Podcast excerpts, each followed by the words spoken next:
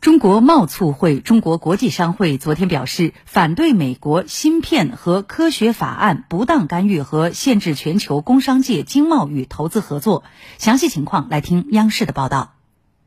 中国贸促会、中国国际商会表示，美国芯片与科学法案旨在增强美国在芯片领域的优势，同包括中国在内的其关注的任何国家在该领域展开不公平竞争。将加剧半导体产业的全球地缘政治竞争，阻碍全球经济复苏和创新增长。中国贸促会、中国国际商会提倡并积极推动良性、公平和公正的国际竞争，反对美国借国家力量阻挠全球工商界正常交流与合作，在歧视别国的基础上展开不公平竞争。芯片与科学法案中，二零二二年芯片法案章节规定。将采取给美本土芯片行业提供巨额补贴，给半导体和设备制造提供投资税收抵免等一系列措施，以鼓励企业在美国建厂。这些条款歧视性对待部分外国企业，凸显美意在动用政府力量强行改变半导体领域的国际分工格局，损害了包括中美企业在内的世界各国企业的利益。一方面，这是典型的专项性产业补贴，不符合世贸组织的非歧视原则。另一方面，法案将部分国家确定为重点针对和打击目标，导致企业被迫调整全球发展战略和布局。尤其是法案对任何受关注的国家界定宽泛，无限扩大了执法的自由裁量权，具有典型的泛政治化色彩。各国企业的经营活动面临的不确定性大大增加。此外，该法案研究与创新章节中规定。要采取一系列措施，保证根据美国制造项目研发的技术在美国国内生产。这些规定不仅限制了部分国家企业公平参与全球竞争，也对全球经济复苏和创新增长带来负面影响。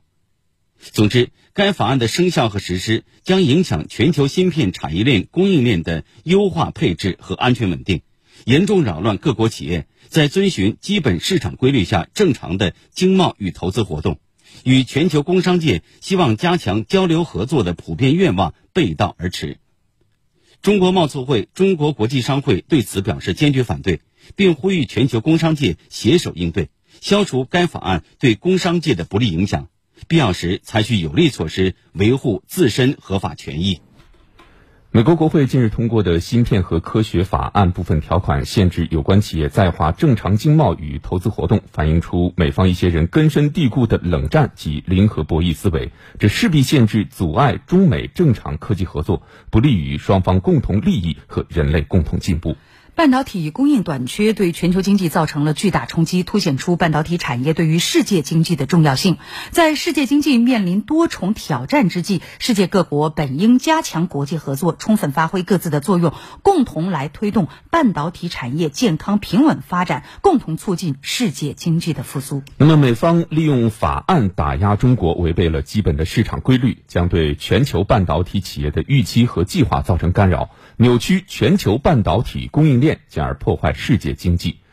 光刻机制造巨头荷兰阿斯麦尔公司首席执行官彼得·温尼克近日表示，政界人士不时提出要限制向中国大陆出口。不过，世界不能忽视的事实是，中国大陆的半导体制造能力对于满足全球市场需求至关重要。值得警惕的是，美国政客不断对中国进行抹黑攻击和妖魔化，大肆渲染中国威胁论。美国众多政策对中国的敌意已经不加遮掩。芯片和科学法案主要谈判代表共和党参议员罗杰·威克就声称，没有比美国与中国之间争夺技术霸权更重要的竞争了。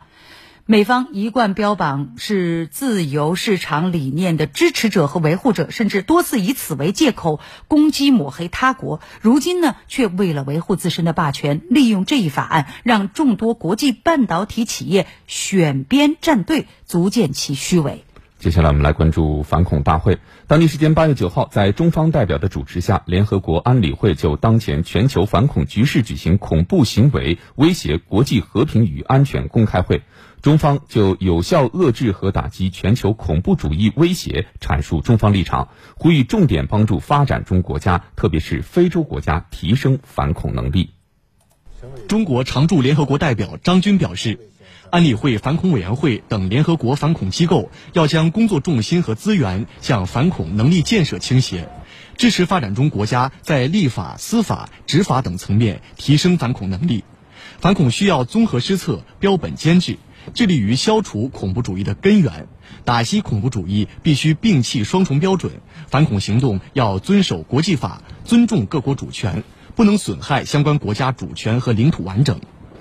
国际社会二十多年来的反恐实践表明，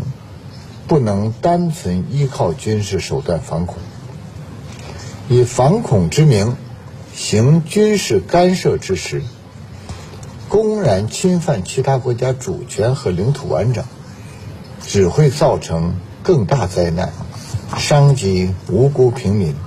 甚至给恐怖势力滋生、蔓延提供温床。